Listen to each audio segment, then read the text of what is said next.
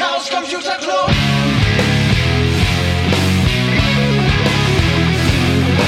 If you want things to get better, you're going to have to stand for something. Herzlich willkommen zu den Sibyllinischen Neuigkeiten, Folge 48 und wir schreiben den 12.12.2022 und zu Gast ist heute der Daniel. Hallo. Hi ho. Du warst vor, ja, sehr vielen Folgen zu Gast. Wir haben das gerade mal nachgeguckt zum Thema Core Boot. Das war ähm, SN 026 und wir haben gerade festgestellt, dass das schon circa drei Jahre her ist. Drei Jahre, ja. Und ja, mich freut es, dass du heute den Weg wieder in unser Aufnahmestudio gefunden hast. Ja, mich würde jetzt interessieren, was hast du eigentlich so die letzten zweieinhalb, drei Jahre gemacht? Ja, tatsächlich sehr viel. Ich äh, hatte die Gelegenheit einfach, auch weil ich dafür die Zeit hatte. Ähm, da habe ich mich mal ein bisschen mit weiteren und tiefer gehenden Dingen beschäftigt. Als wir letztes Mal gesprochen hatten über Coreboot beziehungsweise über Firmware, die in so Rechnern vergraben ist oder die man vielleicht auch mal ganz gerne irgendwie selbst machen möchte. Da habe ich dann irgendwann das Projekt Allboot kennengelernt, beziehungsweise, man könnte das sogar anders sagen, das ist entstanden, als wir gerade gesprochen hatten, so ziemlich genau in der Zeit. Und die Idee davon war einfach, Allboot und Coreboot hört sich ja fast gleich an. Allboot ist einfach Coreboot ohne C. Das heißt, es ist ein kleiner Wortwitz. Es ist auch nicht mehr in C geschrieben wie Coreboot, sondern in der Sprache Rust, einer recht jungen und neuen Programmiersprache, die sich aber auch sehr, sehr gut im Bereich Embedded oder auch Kernel oder auch Firmware-Entwicklung einsetzen lässt. Hat zuletzt auch zum Beispiel den Weg in den Linux-Kernel gefunden. Ist auch gar nicht mal so lange her, ein paar Monate. Äh, seitdem ist im Hauptbranch von Linux, also wirklich auf dem Tipp von Linux selbst, äh, die Möglichkeit, auch Code in Rust zu schreiben. Und in Allboot machen wir das ausschließlich. Das heißt, der erste Commit in dem Repository, in dem Code von Coreboot war, alles an C wegzuschmeißen und das war die Geburtsstunde von Allboot. Ja, und da habe ich dich dann irgendwann mit eingeklinkt. Ich war erstmal auch ziemlich neu gegenüber der Sprache Rust, also habe ich vorher noch nie benutzt. Ich habe mal irgendwann mir jemanden gekrallt und gesagt, hier, zeig mal, wie geht das so mit Hello World, was man halt so in jeder Programmiersprache irgendwann mal so lernt. Mhm. Ähm, ist jetzt natürlich nicht viel, aber so ein kleines Gefühl erstmal zu kriegen, so für die Haptik der Sprache, sag ich mal. Na, also, wie sieht so der Code so aus? Wie gefällt einem das so strukturell und so weiter? Und das hat mich sehr viel an bekannte Dinge schon er erinnert. Das heißt, da habe ich mich schon mal ganz gut wohlgefühlt. Aber es gibt natürlich auch so einige Konzepte, die ich dann erstmal noch so lernen musste oder die mir auch tatsächlich heute noch ein bisschen offen sind. Ja, manche davon brauche ich erstmal so gar nicht in dem Bereich, in dem ich so entwickle. Und manchmal muss ich mit anderen Sachen so ein bisschen kämpfen, die es so gibt, die ja, wenn man halt direkt mit Hardware spricht, dann doch nochmal ein bisschen anders aussehen. Jetzt haben wir ja vor knapp drei Jahren hier meinen ähm, X230 gekorbootet. Mhm. Da ist ja bekanntlicherweise eine ähm, Intel-CPU drin. Ja. Für welche Art von Architektur ist denn jetzt das Core-Boot ohne C? Ja, das ist ein sehr interessantes Ding und zwar, als das Ganze anfing, hatten wir erstmal gar keinen Code mehr. Das heißt also, das war wirklich Grassroots. Wir konnten da aussuchen, womit es losgeht. Und die Prämisse war eigentlich zu sagen, hey, wir machen nur Dinge auf Plattformen, die wir vom Start des Systems aus komplett kontrollieren können.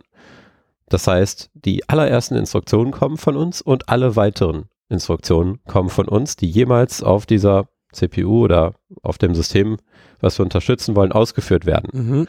Und wenn man so auf den Chipmarkt schaut, dann wird die Auswahl, wenn das die Prämisse ist, sehr schnell äußerst eng.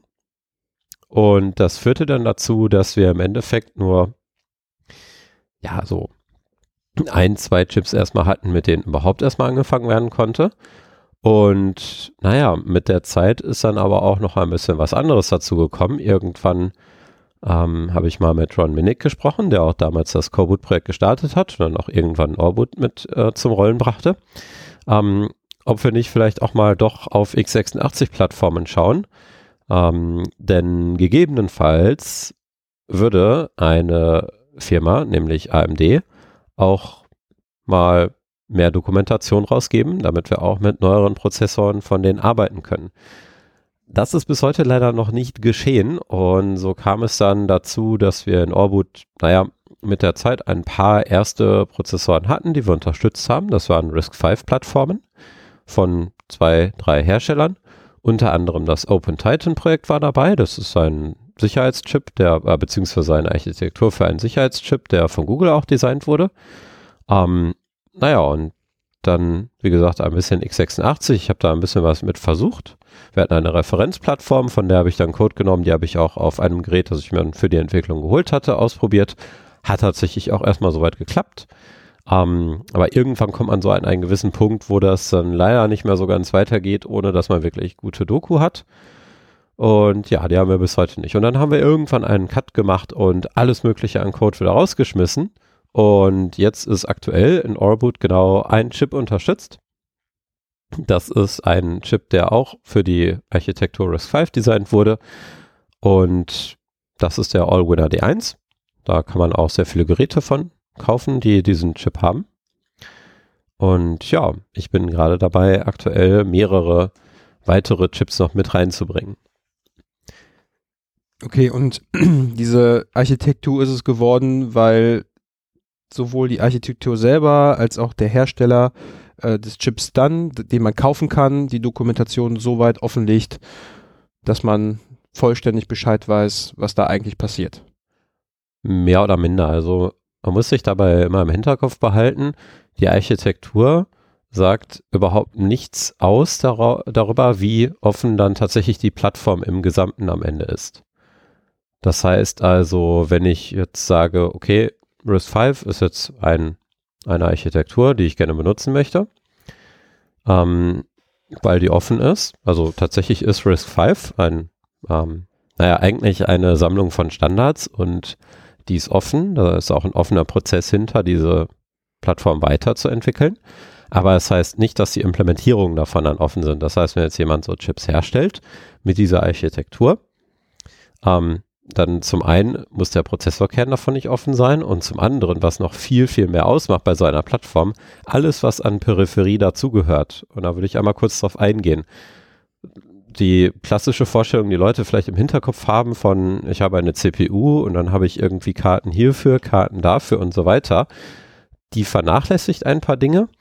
Und zum anderen ist das auch schon ja, ein bisschen, würde ich sagen, uh, outdated. Also heutzutage werden eigentlich eher Chips designt, die mehr integriert haben. Und dazu gehört zum Beispiel die Anbindung von Speicher, das heißt unter anderem Arbeitsspeicher. Oder auch die Anbindung von Peripherie wie SPI zum Beispiel, das ist so eine Schnittstelle, über die viele Geräte angeschlossen werden. Zum Beispiel ein kleiner Speicherchip, den man sehr oft auf Mainboards findet, wo dann eigentlich Firmware drauf liegt. Das heißt also der initiale Code, der auf solchen Geräten ausgeführt wird. Und dazu gehören auch Dinge wie zum Beispiel so ein PCI-Bus, wo man dann so Expansion Cards für ja, die klassischen Desktop-PCs, die man sich so zusammensteckt, äh, dran angeschlossen werden ja, das muss halt alles irgendwie unterstützt und zuerst mal initialisiert werden können. Und um das zu machen, braucht man eben die ganze Dokumentation von den Herstellern. Sonst kann man die Plattform leider nur zum Teil verwenden. Und bei diesem AMD-Projekt, was ich gerade erzählt habe, sind wir eben genauso weit gekommen, dass wir halt schon sehr, sehr viel machen konnten. Wir konnten einen Kernel dann irgendwann starten, aber wir hatten diesen PCI-Bus nicht initialisieren können nicht so weit, dass wir dann sagen konnten, hey, hier Linux-Kernel, du hast jetzt hier deinen PCI-Bus, kannst jetzt hier weitere Geräte initialisieren, die an diesem Bus dann angeschlossen sind. Und ja, theoretisch könnte Linux auch sich selbst um diese Initialisierung kümmern. Da müsste man halt den Code dafür in Linux haben, aber so oder so braucht man dafür erstmal die Dokumentation.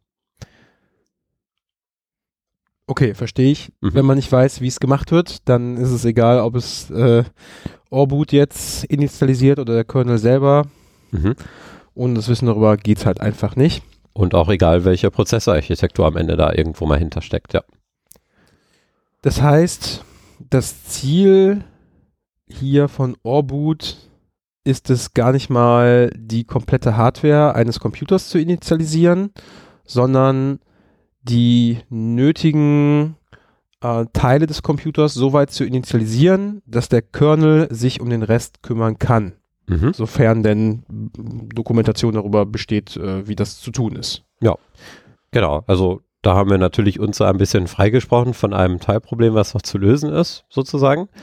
Ähm, auf der anderen Seite, äh, ich würde sogar fast davon etwas weggehen zu sagen, wir wollen nur einen Kernel unterstützen. Also es kann theoretisch alles Mögliche sein, was auf der Plattform irgendwann an Code läuft. Das kann auch zum Beispiel ein Hypervisor sein, also etwas, was dann wieder andere äh, Dinge auf einer Plattform bereitstellt, die dann eher virtuell ist oder vielleicht teilvirtuell ist. Es könnte auch eine Bare Metal Applikation sein, also gerade bei eingebetteten Geräten macht man das ganz gerne so, dass auch einfach gar kein volles Betriebssystem, so wie ein General Purpose Betriebssystem, was wir so klassisch vom Desktop kennen, ist, sondern eher etwas sehr, sehr eingeschränktes, was zum Beispiel vielleicht nur mit einem Timer arbeitet und regelmäßig irgendwelche Dinge ausführt oder ja, was sich vielleicht irgendwo rein integriert in einer Steueranlage und dann einfach ja, ein bisschen mehr Wumms braucht, um gewisse Prozesse abzubilden. Das kann man dann halt mit so einem ja, etwas stärkeren Prozessor machen. Man muss halt nicht unbedingt dafür so ein riesiges, komplexes Betriebssystem anfahren. Mhm. Ich habe neulich noch ähm, quasi zufällig passend zum Thema ein Video gesehen, was man zu tun hat, um eine äh, Rust-Anwendung, die jetzt ein Hello World äh, als LED-Blinken auf dem Raspberry Pi Mhm. ausführen kann. Mhm. Ne, was man macht, wenn man jetzt das Betriebssystem nicht da ist und ja, wie das geht. Kann man machen. Genau, das kann man machen. Das ist auch etwas, was wir prinzipiell von Orbut aus unterstützen. Äh, man kann dazu noch sagen, auf der RISC-V äh, ist auch bei anderen so ein bisschen ähnlich. Ähm, da gibt es verschiedene Modi und es gibt die Möglichkeit, mit dem, was wir jetzt an Code haben in Orbut, in verschiedenen Modi nach Orbut weiterzumachen. Also man kann das beim äh, Prozess, wenn man jetzt Orbut für diese äh, Plattform, die wir da gerade unterstützen, baut, dann kann man sich aussuchen, ob man entweder in diesem Low-Level-Modus starten möchte. Das ist äh, der sogenannte Machine Mode in RISC-V. Da hat man Kontrolle über die gesamte Plattform. Oder ob man in einem weiteren Modus starten möchte. Das ist da der Supervisor-Modus. Und für den ist zum Beispiel der Linux-Kernel designt hauptsächlich.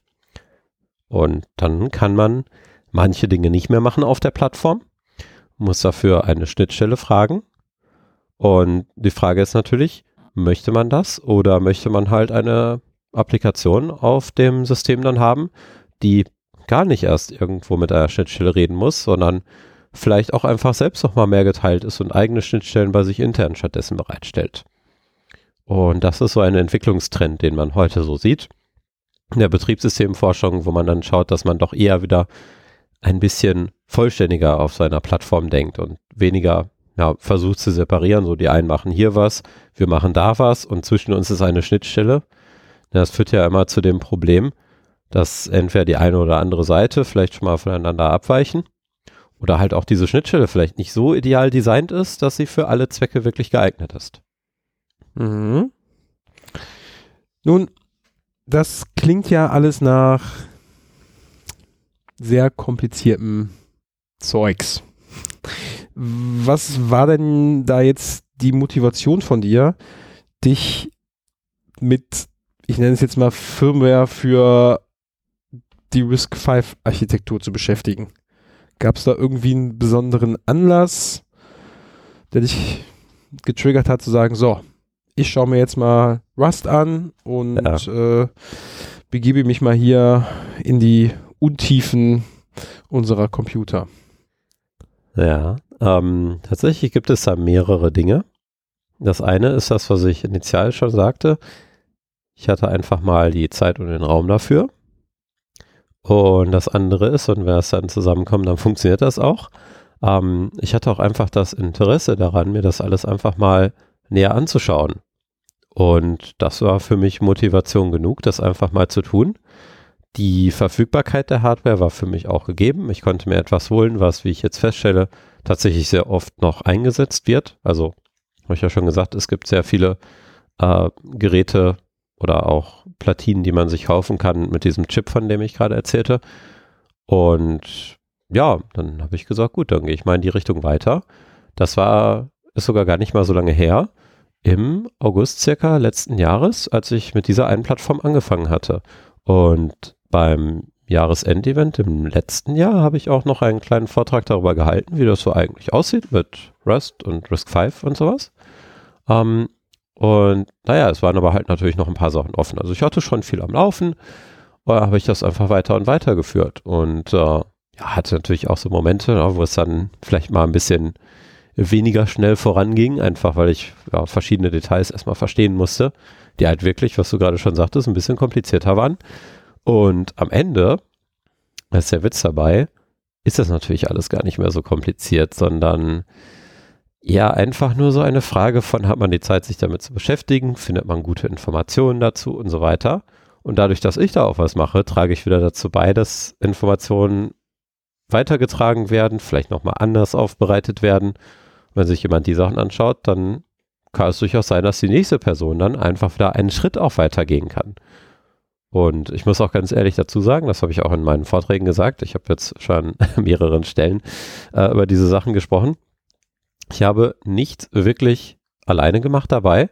Alles, was ich gemacht habe, habe ich von sehr vielen verschiedenen Menschen aus verschiedenen Communities, aus verschiedenen Ländern und so weiter gelernt, genutzt und dann daran angeknüpft. Das heißt, im Endeffekt, um genau dieses eine Projekt jetzt äh, für Orbit, diesen einen Chip da gut zu unterstützen, zu machen, habe ich einfach nur alles genommen, was ich irgendwie an Wissen hatte von anderen Leuten und habe das dann wieder zusammengeführt zu einem Ganzen. Das ist ja quasi zusammenfassend Interesse an, wie funktioniert das eigentlich. Mhm. Ähm, das ist ja jetzt auch so ein Motiv, was man in dieser, ich nenne es jetzt mal Hacker-Community oft findet. Ne? Man mhm. einfach herausfinden, ähm, wie funktioniert das eigentlich, was ich da habe. Mhm. Ähm, ein anderes Motiv ist ja oft, dass man äh, nicht nur weiß, wie das funktioniert, sondern dass man ja diese Art von Coreboot oder was auch immer man da jetzt installiert, ähm, letztendlich ja auch Linux, dass man weiß, dass Menschen die Möglichkeit haben, sich anzuschauen, was denn da eigentlich ausgeführt wird auf so einer Plattform. Mhm. Ähm, war das für dich auch eine Motivationsquelle, also zu wissen, ich kann mir den Code angucken oder in deinem Fall sogar, ich schreibe ihn teilweise selber und dann weiß ich auch, was ähm, denn jetzt da im allertiefsten Kern dieses Geräts läuft. Ja. Oder ist Security nicht so die Motivation gewesen? Also, ich würde ehrlich gesagt gerne von dem Thema Security an der Stelle ein bisschen wegkommen, weil auch da es zum einen erstmal ganz, ganz viele Aspekte gibt, die da so reingehören. Uh, und zum anderen ist das so, für mich war einmal die Motivation, hey, ich will einfach mal verstehen, was ist denn jetzt eigentlich ein Computer? Diese Motivation habe ich eigentlich schon länger und hier hatte ich halt wirklich die Gelegenheit. Ähm, zum anderen konnte ich dann jetzt aber auch dadurch, dass ich einfach da meine eigenen Sachen ausrollen konnte, nochmal neue Sachen darauf aufbauen. Und was ich jetzt aktuell habe, ist ein kleines Gerät, das kann ich bei mir über den USB-Anschluss einfach an meinen Laptop anschließen. Da habe ich jetzt eine CPU, die ich einfach über USB benutzen kann. Und wenn ich sage einfach, dann sieht das so aus. Ich habe jetzt einen kleinen Befehl, der heißt auch CPU. Mit dem kann ich einfach auf dieser CPU irgendwelchen Code ausführen lassen. Ich kann das Ding benutzen, um zum Beispiel auch Sachen auf einen Beamer zu bringen. Das habe ich zum Beispiel dieses Jahr bei der ähm, Open Source Firmware äh, Conference gemacht, als ich da meinen Vortrag dazu gehalten habe. Und ich muss mir überhaupt gar keine Gedanken irgendwie groß darüber machen, wie das jetzt einfach alles passiert, sondern ich habe einfach alles, was ich auf meinem Laptop habe, was ich da so an Dateien habe, was ich da so an Programmen habe und so weiter, ähm, das kann ich über diesen Befehl einfach direkt nutzen.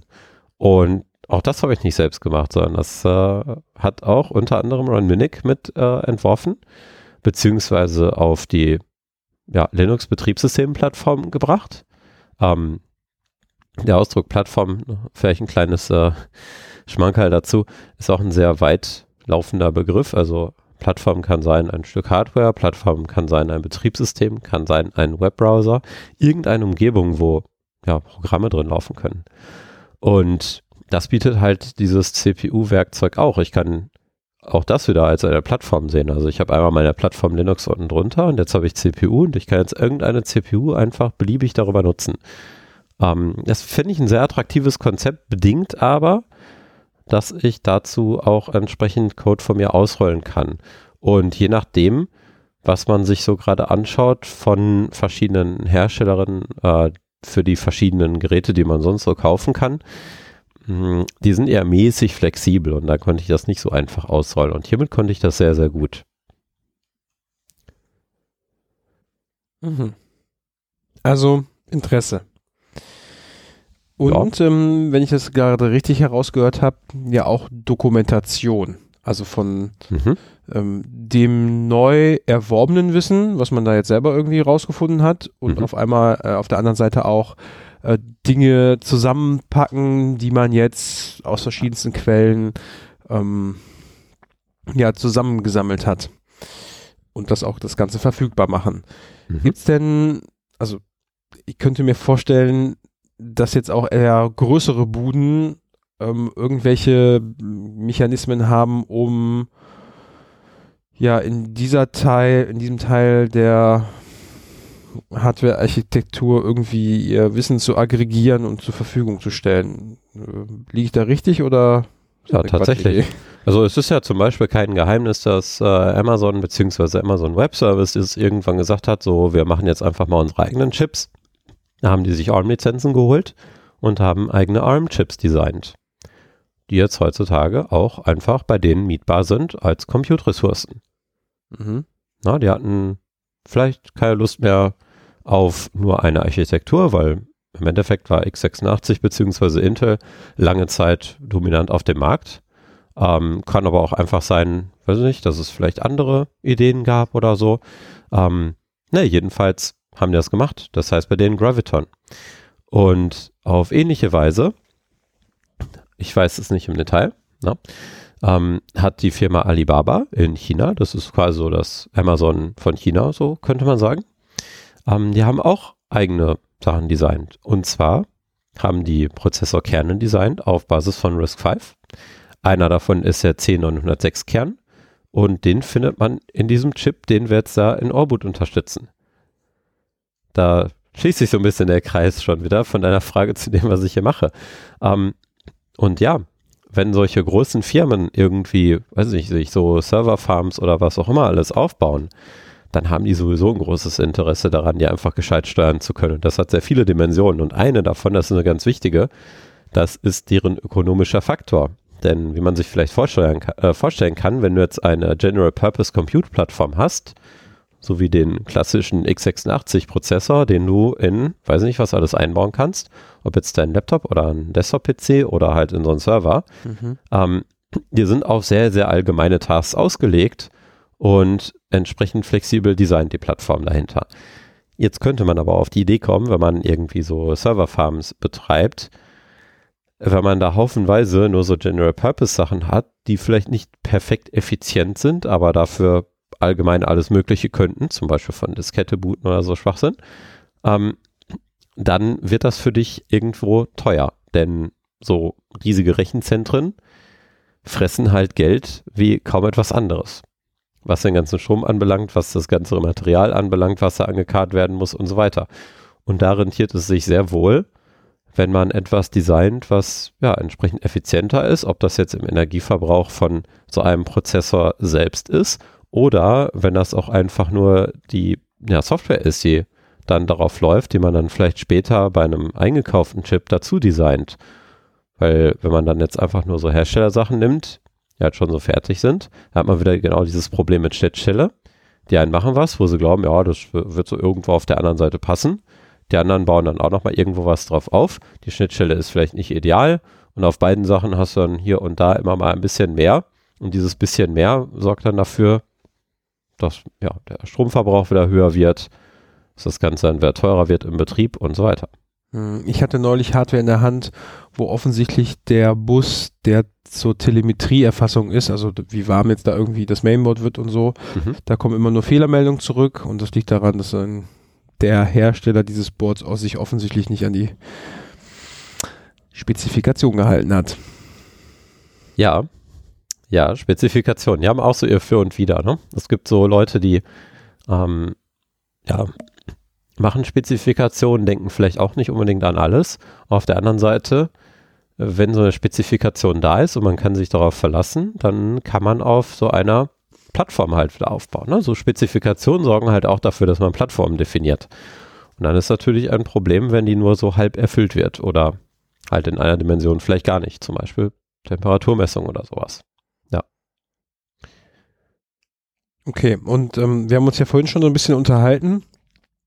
Und um solche Prozesse irgendwie zusammenzufassen, erklärtest du mir, dass es da sowas gibt wie SLSA. Oh ja. Habe ich das richtig verstanden? Da, oh, da schneiden wir ein ganz neues Thema nochmal an.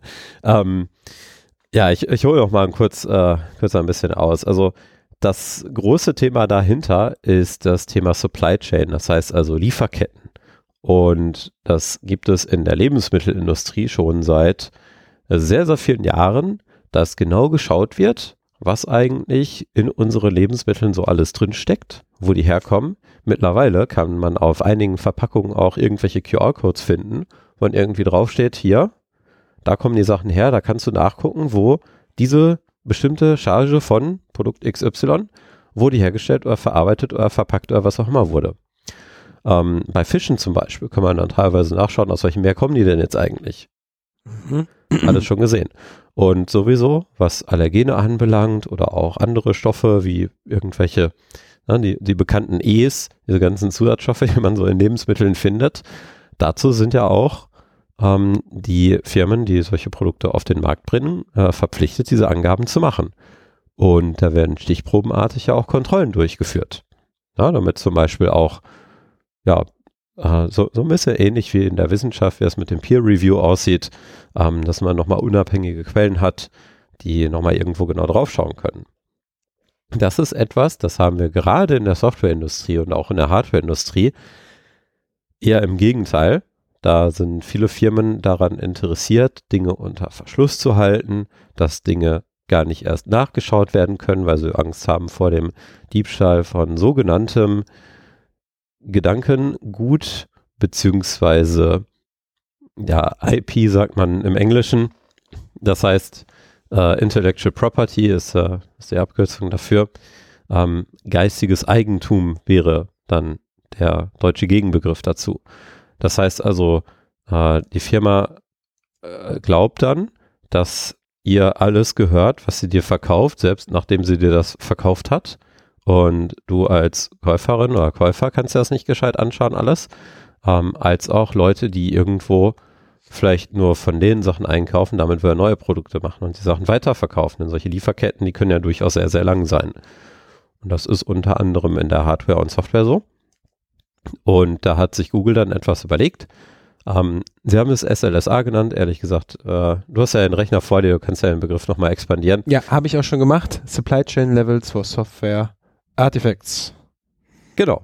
Ja. Supply Chain Level, das ist genau der Punkt. Also man will auf der Ebene, wo eben solche Lieferketten sind, ansetzen und genau nachvollziehen, was kommt von wem, wer macht hier irgendwelche Änderungen an der Software, wie werden die Änderungen eingepflegt, wie werden diese eingepflegten Änderungen dann irgendwann verbaut, wie werden damit dann Softwarepakete geschnürt, wie werden die ausgerollt und so weiter. Da gibt es an vielen Stellen Punkte, wo man genau darauf achten muss, Sachen integer zu halten. Das heißt also, vor unautorisierter Veränderung zu schützen. Das ist so ein grundsätzliches Mantra, das wir eigentlich überall auch in der IT-Sicherheit haben. Wir wollen uns vor jeglicher Manipulation schützen. Ja, das kann zum Beispiel äh, Informationen anbelangen, das kann aber auch, ja, also Information ist ja auch ein sehr allgemeiner Begriff. Ähm, ich äh, nehme mal so ein Paradebeispiel, was man ganz gerne mal nimmt. Ja, du äh, kriegst jetzt, weißt du jetzt, du kriegst jetzt irgendwie bald eine Überweisung ja, dann solltest du vielleicht nicht die Möglichkeit haben, irgendwie die Überweisung einfach mal vergrößern zu können. So, das wäre nicht so cool. Deswegen sind zum Beispiel Banken daran interessiert, dass wenn solche ja, Sachen veranlasst werden, Transaktionen von Bankkonten und so weiter, ähm, dass sie halt nicht von außen manipuliert werden können. Naja, und wenn man sich mal so ein bisschen in der Security-Szene oder wie es jetzt auch schon häufiger ans Tageslicht gekommen ist, einfach in der allgemeinen Presse umschaut, dann sind da halt in letzter Zeit so ein paar Dinge passiert, unter anderem äh, das große leidige Thema Ransomware. Das heißt also, es wurde Software, die äh, ja irgendwelche Prozesse blockiert oder so, ausgerollt, die zum Beispiel dafür sorgt, dass eine Pipeline in den USA nicht mehr betrieben werden kann oder ähnliche Dinge. Ja, das heißt, die tatsächlich aktiv irgendwo einen Betrieb schädigt. Ähm, und dafür wird dann versucht, Lösegeld zu kassieren. Mittlerweile sind sogar Versicherungen so weit gegangen zu sagen, dagegen wollen sie gar nicht mehr versichern.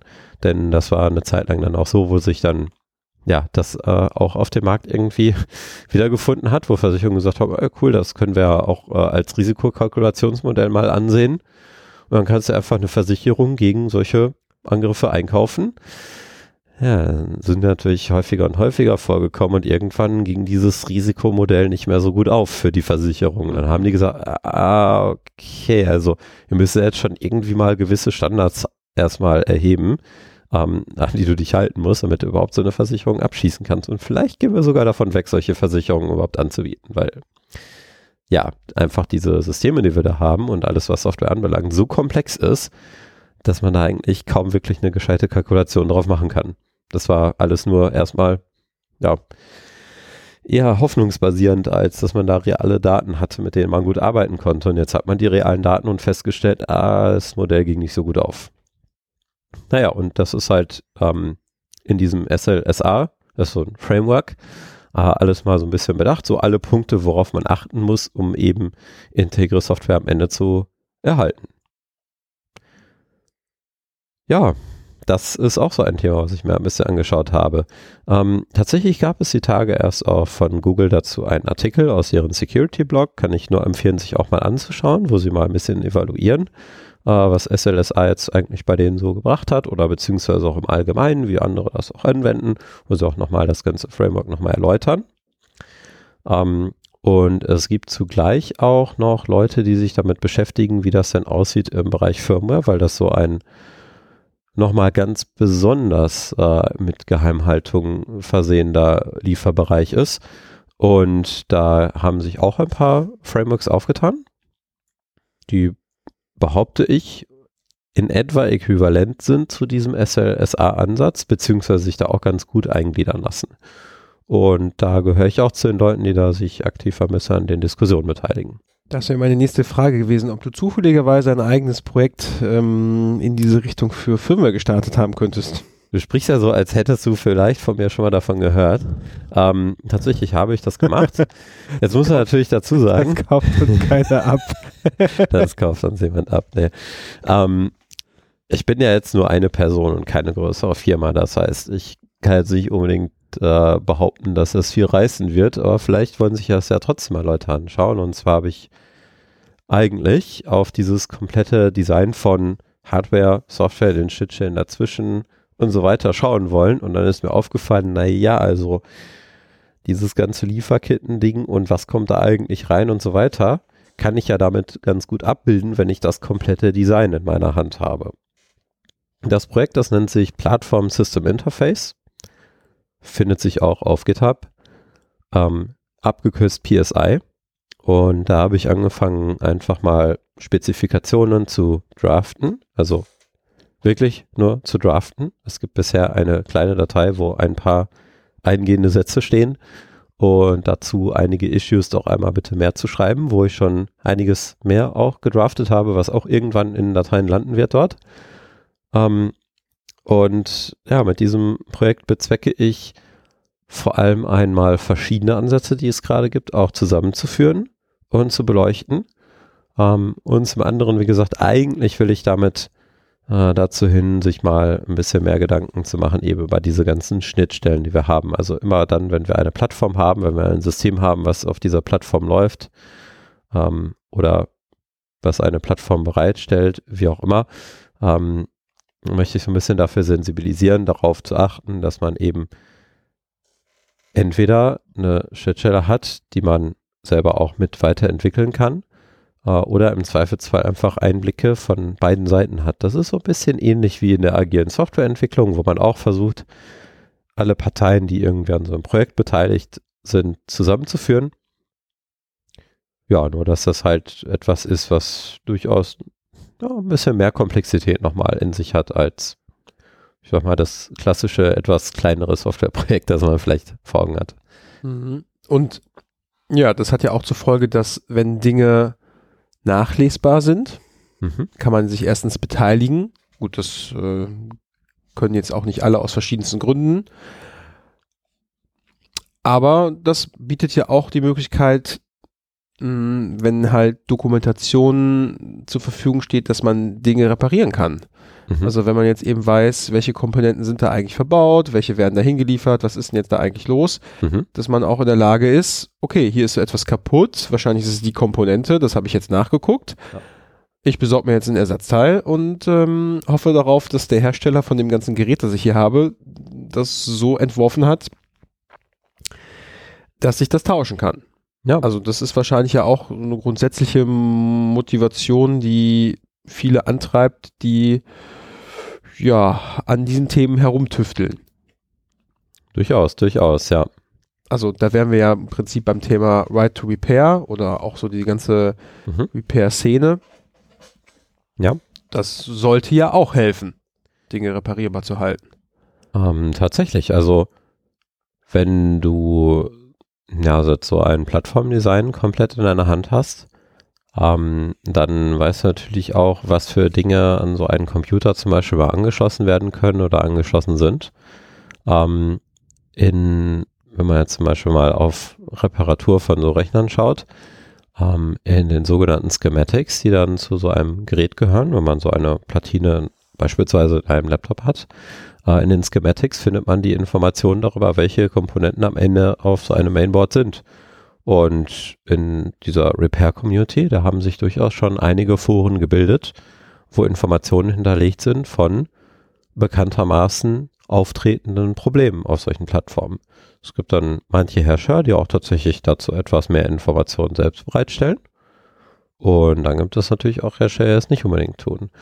Und jetzt ist natürlich die Frage, wenn ich jetzt so ein Projekt habe, womit ich nochmal neue Möglichkeiten biete, also wenn sich Leute davon inspirieren lassen und vielleicht denken, oh, okay, das sind nochmal Dinge, die könnte man mehr beachten, kann ich mir durchaus vorstellen, dass das nochmal Hersteller aufgreifen und dass dann auch davon am Ende wieder Leute äh, profitieren. Also es klingt so nach, ähm, eigentlich mag ich den Begriff profitieren an der Stelle nicht, aber ich denke, es ist äh, klar, was gemeint ist.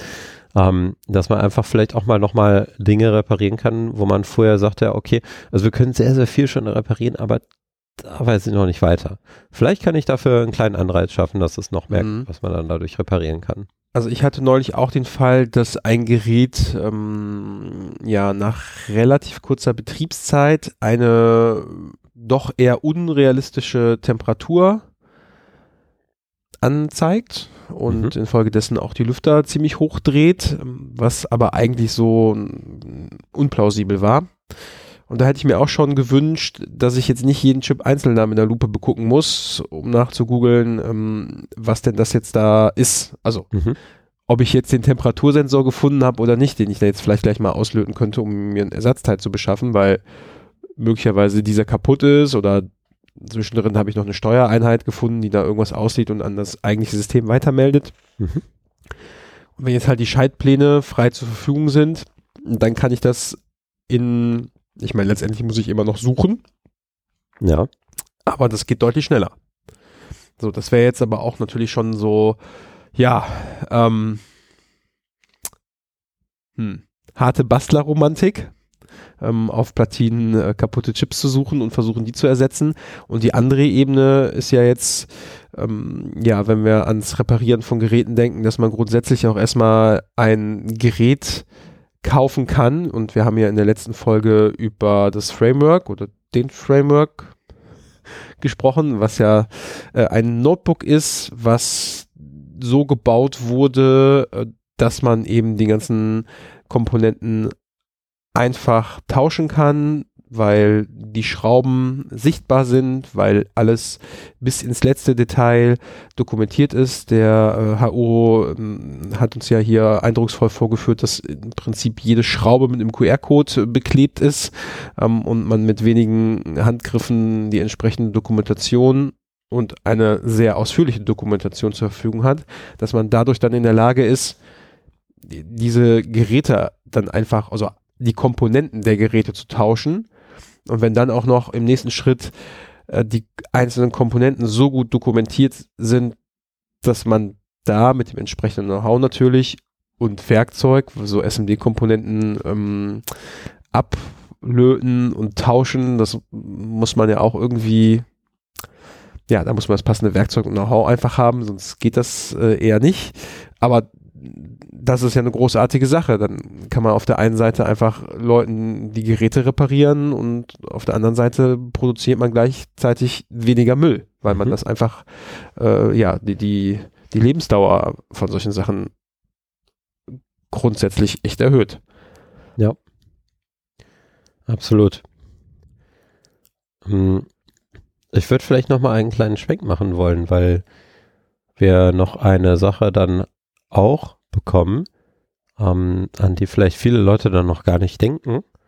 Und das ist die Zukunft. Ist ja auch, Ja. klingt jetzt so Vorhersagen ne? aber ist ja auch so ein ne? Thema, was uns gerade so durchaus gesamtgesellschaftlich etwas beschäftigt, ja, also so wie sieht das jetzt aus in den nächsten Jahren mit Umwelt und sowas, na, das ist ein Punkt. Ähm, aber ein sehr interessanter Aspekt finde ich auch gerade jetzt hier im Bereich äh, Computer und Design und ja, alles, was jetzt von Chipdesign bis am Ende hast du ein fertiges Produkt so passiert ähm, und Systemen und so weiter, die dazugehören. Wie sieht das denn eigentlich aus, wenn immer nur eine Firma diese ganzen Chips herstellt und designt und so weiter? Dann heißt das, dass die 99% der restlichen Bevölkerung dieses Planeten komplett außen vor sind dabei. Das heißt also, viele Ideen sind einfach nie wirklich eingeflossen. Ja? Man könnte jetzt dann mal vermuten, wenn über die Zeit hinweg viel, viel mehr Leute hätten mitmachen können, dann könnte man heute vielleicht einfach mal auch Betriebssysteme sehen, die ja, sich nie irgendwie jemand hätte vorstellen können oder so. Und das ist etwas, wo ich jetzt gerade sehr, sehr viel Glück hatte. Ich habe jemanden kennengelernt, der ist Dozent jetzt in Bamberg. Noch gar nicht mal so lange. Hat er dieses Jahr angefangen. Ähm, der beschäftigt sich äh, mit Betriebssystemforschung. Unterrichtet das auch. Und da habe ich jetzt letzte Woche einmal Studierenden ein bisschen so gezeigt, was ich so mache, habe einen kleinen Vortrag dazu gehalten und mal darüber geredet, wie ist das eigentlich, ähnlich wie das, was ich jetzt ja auch gerade schon mal so erzählt habe, worüber wir gesprochen haben. Wie ist das eigentlich, dass so ein Computer irgendwann mal dazu kommt, so ein Betriebssystem zu starten? Und naja,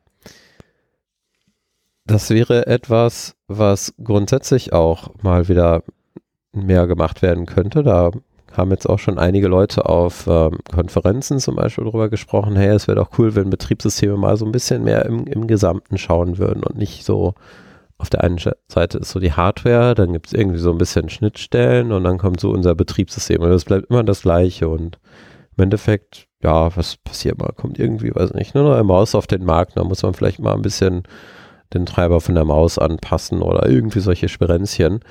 Ähm, es gibt nämlich so einige ja, Ideen, die jetzt dazu gekommen sind, was man vielleicht mal in Hardware noch reinbringen könnte, was auch fundamentale Änderungen in Betriebssystemen äh, auslösen würde. Und dazu gehört unter anderem die Idee von Capabilities.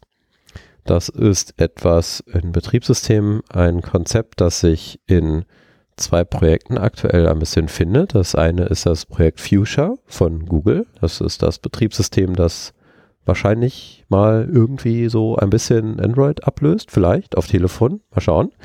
Ähm, da komme ich gleich noch mal ein bisschen drauf. Das kennt man nämlich ein bisschen. Ähm, das andere ist WASI, die Web Application System Interface. Also eine Schnittstelle auch. Ähm, das sind beides Ansätze, wie man Systeme baut, die, naja, Prozessen oder Programmen oder was auch immer, Mechanismen bereitstellen, über die sie zwar etwas auf der Plattform tun können, die aber nicht beliebig einfach alles machen können, so wie das bei klassischen Unix-Systemen eher der Fall ist.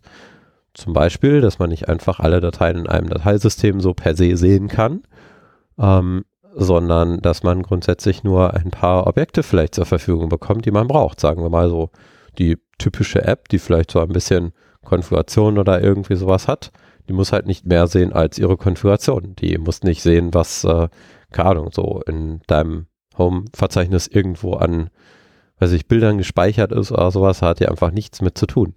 Und wenn, dann könnte man immer noch sagen, hey, dann machen wir eine sogenannte Capability, die sagt, du darfst jetzt auf Bilder zugreifen. Und das ist etwas, was Leute jetzt schon von Telefonen kennen. Das heißt, wenn du jetzt so eine App von dem Google Play Store zum Beispiel installierst, dann bekommst du immer schon so eine Liste, was die App so grundsätzlich für Zugriffsrechte haben soll. Ähm, du kannst sie aber auch zur Laufzeit teilweise nochmal genauer beantworten. Das heißt, wenn jetzt eine App sagt, hey, ich mache irgendwie keine Ahnung was und möchte immer mal wieder deinen Standort haben, dann kannst du auch durchaus sagen, ja, nö, die App, die soll jetzt aber meinen Standort nicht haben, lehne ich ab. Aber viele Apps können dann trotzdem noch weiterlaufen. Zum Beispiel so eine App für die Information, wie kommst du von A nach B mit dem Zug. Es gibt dann Apps, die sagen, ja, gucken wir doch mal, wo bist du jetzt eigentlich? Dann können wir direkt schon dein A abfragen. Aber vielleicht willst du das auch gar nicht. Vielleicht willst du einfach nur generell so eine Anfrage machen. Vielleicht auch von einem Punkt, wo du gar nicht gerade selbst bist. Dann ist das sowieso für dich eigentlich gar nicht relevant, wo du dich gerade befindest. Ähm, kann man sowas zum Beispiel auch außen vor lassen. Und naja, dieses Thema Capabilities, das kommt jetzt langsam in Hardware Design rein. Da gibt es in Cambridge das Projekt, das nennt sich Cherry. Capability Hardware Enhanced Risk Instructions. Dafür steht das. Huiuiui, also Und RISC, ja, das gleiche RISC wie in RISC 5, ähm, ist einfach eine Art von Befehlssätzen äh, für Computer, also ist ein Designansatz. Ja, ist ein ziemlicher Klopper. Mhm. Ist aber halt auch noch ja, relativ jung in der Forschung gerade und da bin ich mal gespannt, äh, was sich da jetzt noch in der nächsten Zeit tut. Bisher wurde Cherry erstmal für ARM-Plattformen angefangen zu designen. Äh, was heißt bisher? Man ist schon angefangen auch mit RISC 5. Äh, da werden jetzt schon so auch die ersten Sachen ausprobiert. Wie viel tatsächlich ans Tageslicht schon gekommen ist, kann ich gerade nicht so gut sagen, weil ich nicht zu viel verfolgt habe. Ich weiß aber, dass irgendwann Anfang des Jahres ähm, die erste Hardware oder größere Hardware mal an jemanden ausgeliefert wurde äh, der sich damit auch beschäftigt, solche Sachen zu implementieren und in Betriebssysteme rein zu integrieren und so weiter. Und an der Stelle sehen wir auch nochmal ein kleines bisschen Vielfalt, denn diese Cherry-Projekte, die wurden jetzt erstmal nicht, wie man jetzt vermuten könnte, vielleicht mit Linux zusammengebracht, sondern erstmal mit einem ganz anderen Betriebssystem, nämlich mit FreeBSD. Und das Projekt nennt sich dann CherryBSD, passend dazu. Ja, mit FreeBSD wäre das alles nicht passiert. Was? Gerade durch FreeBSD ist da so viel passiert. Ähm, Ja. unqualifizierte Kommentare von der Seite. Ich äh, freue mich schon auf das Schreiben der Shownotes. Ähm, da gibt es ja doch viele Projekte, mh, die sicherlich der eine oder andere noch nicht gehört hat, wobei ich da jetzt mal von mir selber ausgehe. Also das, mh, was du gerade über Sherry erzählt hast, das war mir bis jetzt noch neu. Aber die grundsätzliche Idee, ähm, mit der du ja gerade gestartet bist, ist ja, wenn ich das richtig verstanden habe, letztendlich ja auch so eine Idee dieser Hackerspaces. Je mehr Leute hier sind, Mhm. umso größer ist die Chance, bei der Lösung von Problemen nochmal eine Idee mitzukriegen, an die vorher noch gar keiner gedacht hat. Ja. Das so zu machen. Und ja, das finde ich eigentlich eine, eine ziemlich gute Aussicht, dass ja, es eine bestimmte Bewegung geht, gibt, die genau in diese Richtung geht, einfach mehr Leute mit ins Boot zu holen, um die Betriebssysteme, die wir alle so benutzen, noch cooler zu machen, als sie jetzt schon sind. Das ist ja der Witz. Ähm, eigentlich ist das ja auch noch nicht mal wirklich was Neues, sondern das ist ja so das grundsätzliche akademische Modell. Ne? Alles, was irgendwie Peer Review und so weiter anbelangt, ist ja eben genau dieser ja auch weitergehende globale Austausch, ne? wo sich einfach Leute aus der ganzen Welt, aus bestimmten Kreisen einfach immer zusammensetzen und austauschen. ähm, halt über ihre eigenen drei, vier, fünf Kilometer Umkreis sogar hinweg. Naja, und innerhalb von so ein paar Kilometern Umkreis ist natürlich auch sehr interessant. Ich habe tatsächlich ja auch diesen ganzen Kram hier nur angefangen, weil ich eben im Bochumer Hackerspace im Labor einfach mal jemanden kennengelernt habe, der mich überhaupt dazu, ja, ich will nicht sagen, inspiriert oder verführt hat, äh, Gezwungen. dazu gebracht hat, mir das alles mal so ein bisschen anzuschauen. Ja. Ich würde sagen, das klingt nach einem guten Schlusswort. Ähm, ja, ich werde mich jetzt dran setzen, die ganzen Shownotes zu tippern und alles zu verlinken, ähm, was wir hier an interessanten Projekten genannt haben. Und vor allen Dingen, äh, du bist ja sehr umtriebig. Ich glaube, das haben wir hier während der knapp 15 Minuten ja schon gehört, was das Kommunizieren angeht. Und ähm, ich glaube, wir gucken gleich nochmal die ganzen Links nach, denn mittlerweile wird ja, oder mittlerweile ist Quatsch, schon seit längerem, seit langer Zeit wird ja alles fleißig aufgezeichnet und ist auf mediaccc.de verfügbar, da verlinken wir hin. Ja, zum Schluss bleibt mir nur noch zu sagen, vielen Dank, dass du da warst. Ähm, Gerne, gerne. ich hoffe, dass das eine weitere sehr interessante Folge hier geworden ist und wir hören uns demnächst wieder. Bis dahin, tschö mit Ö. Bis dann. Ciao, ciao.